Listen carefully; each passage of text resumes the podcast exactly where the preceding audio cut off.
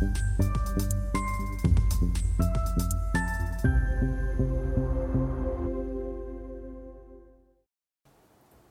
Bonjour, bienvenue sur TV dans notre émission Idées de placement où les professionnels de la finance, de la gestion de patrimoine viennent nous partager euh, leurs connaissances, leur expertise, leurs idées de, placement. Aujourd'hui, c'est le président de Montaigne Conseil et Patrimoine, euh, Louis-Alexandre de Froissart, que nous accueillons. Nous l'avons déjà accueilli sur TV. Et euh, là, il va nous parler aujourd'hui donc des crypto-actifs. Louis-Alexandre, bonjour. Bonjour Stéphane. Peut-être deux mots sur votre société pour ceux qui ne vous ont pas encore vu sur les TV. Donc Montaigne Conseil et Patrimoine a été créé il y a 20 ans. Nous avons fêté notre anniversaire en juin. Nous sommes basés à Bordeaux, nous sommes une dizaine de collaborateurs et nous traitons euh, les actifs en 360. Donc ça veut dire y compris les crypto-actifs et puis l'ensemble des actifs patrimoniaux et pas mal de stratégies patrimoniales de structuration. D'accord. Alors quand on parle de crypto-actifs, souvent c'est un peu euh, Bordeaux ou Bourgogne. Euh, vous, c'est plutôt Bitcoin, Ethereum, les deux?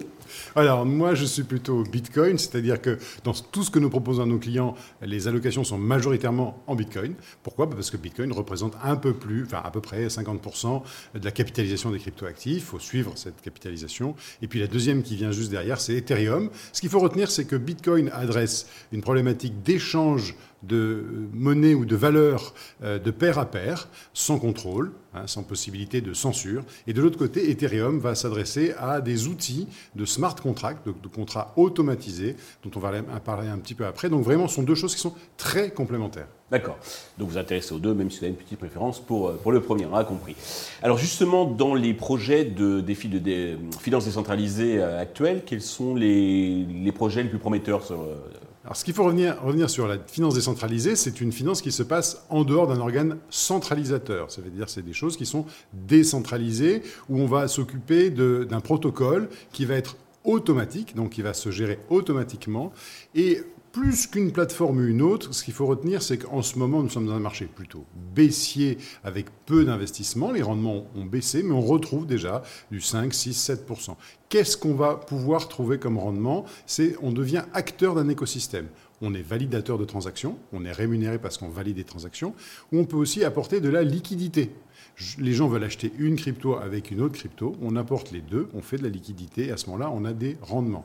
Donc, pour faire des choses très simples et sécurisées, sur des protocoles comme AAV, par exemple, mhm. ou euh, SushiSwap, euh, ou euh, Uniswap. On va apporter soit de la liquidité, on va avoir entre 5, 6, 7% Si c'est plus, il faut se méfier. Et puis aussi, on va devenir validateur. Et quand on est validateur, on va avoir un rendement entre 4 et 7% Là encore, privilégier des pools ou des enveloppes où il y a beaucoup de capitaux investis. D'accord. En matière de réglementaire, réglementaire donc c'est, euh, c'était un petit peu le, Far West, c'est de plus en plus encadré. Euh, quelles sont euh, les dernières évolutions, tant au niveau mondial qu'européen? Alors il y a deux pôles de régulation en ce moment. Il y a une régulation aux États-Unis et une régulation en Europe. Aux États-Unis, souvent on laisse faire et puis après on régule, plus ou moins violemment. Et puis c'est un État où on a beaucoup de décisions judiciaires. Donc par exemple, des gens qui veulent faire un ETF Bitcoin en ce moment sont en train d'attaquer le régulateur parce que la réponse ne vient pas assez vite. Il. Donc il y a toujours des recours en justice aux États-Unis. Donc c'est un long feuilleton, mais les États-Unis ont laissé faire et après ils essaient de réguler avec euh, la complicité ou l'appui des banques. En Europe, c'est un peu différent. On va essayer de réguler d'abord, de donner un cadre et que les gens se satisfassent de ce cadre, quitte à, un peu l'améliorer. Donc on a eu en Europe MICA, qui a été voté sur ce début d'année, euh, lors de la législature française à la tête de l'Europe, et qui a donné un cadre, un cadre qui va être complété par tout ce qui concerne les NFT.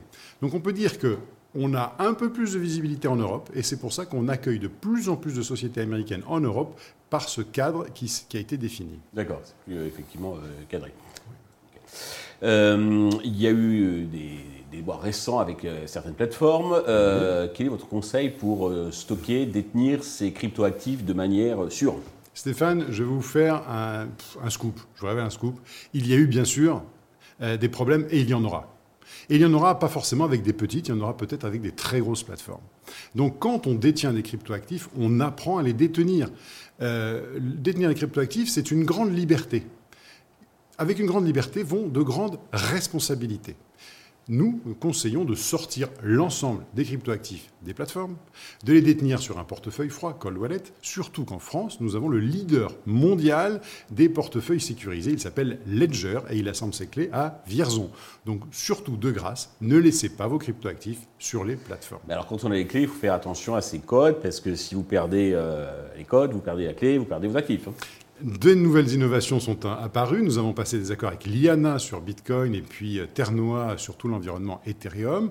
Et on a de plus en plus de solutions pour aller, euh, ce qu'on appelle splitter, c'est-à-dire euh, mettre une partie de la clé à un endroit ou à un autre, et avoir toujours une solution maintenant de recovery, de, retrouver ses cryptos si jamais on perdait sa clé.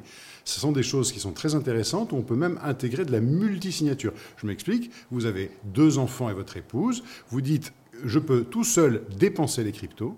Et si pendant un an, je, ne dépense pas de crypto, ça veut dire que j'ai peut-être un petit souci, euh, j'ai perdu ma clé. Mmh. À ce moment-là, 3 sur 4, hein, les, les, 4 clés en question que j'avais enregistrées, 3 sur 4 sont nécessaires pour aller sortir les cryptos. Ce qui veut dire qu'on va pouvoir récupérer, euh, faire, avoir une solution pour retrouver ces crypto-monnaies. D'accord. Vous parliez tout à l'heure de, rendement sur les cryptoactifs. Comment euh, l'inflation affecte ces, cryptos? Alors, l'inflation, euh, c'est quelque chose qui a des effets court terme et long terme. Hein. Euh, on peut dire que depuis 1971, où l'once d'or était à 50 dollars et aujourd'hui l'once d'or est à 1970 dollars, on a une vraie perte de valeur de la monnaie. Donc à court terme, on ne peut pas forcément dire que Bitcoin ou les cryptos, à court terme, ont protégé les actifs. Par contre, si on, on prend un petit peu de recul et qu'on regarde sur un temps un peu plus long, on sait que les actifs en quantité limitée, ou les actifs rares, sont souvent des réserves de valeur. On a dit de Bitcoin que c'était l'or des fous et que ça devenait l'or numérique. C'est-à-dire que c'est une réserve, comme l'or, une réserve de valeur en période d'inflation, mais qui est plus pratique à transporter et à échanger que l'or. D'accord, donc sur le long terme, vous voyez un avenir comme celui de l'or Oui, exactement. Une réserve de valeur comme celui de l'or, parce qu'on a 21 millions de jetons sur Bitcoin. Et même sur Ethereum, on pourrait être surpris, puisque Ethereum essaie de contrôler la masse d'Ethereum qui est émise. Donc on pourrait avoir ce même, euh, ce même avantage. Louis-Alexandre, merci d'être venu euh, nous éclairer avec votre, votre expertise. Je vous en prie, Stéphane. Merci à tous de nous avoir suivis. Je vous donne rendez-vous très vite sur Investisseur TV avec euh, bah, de nouvelles idées de placement.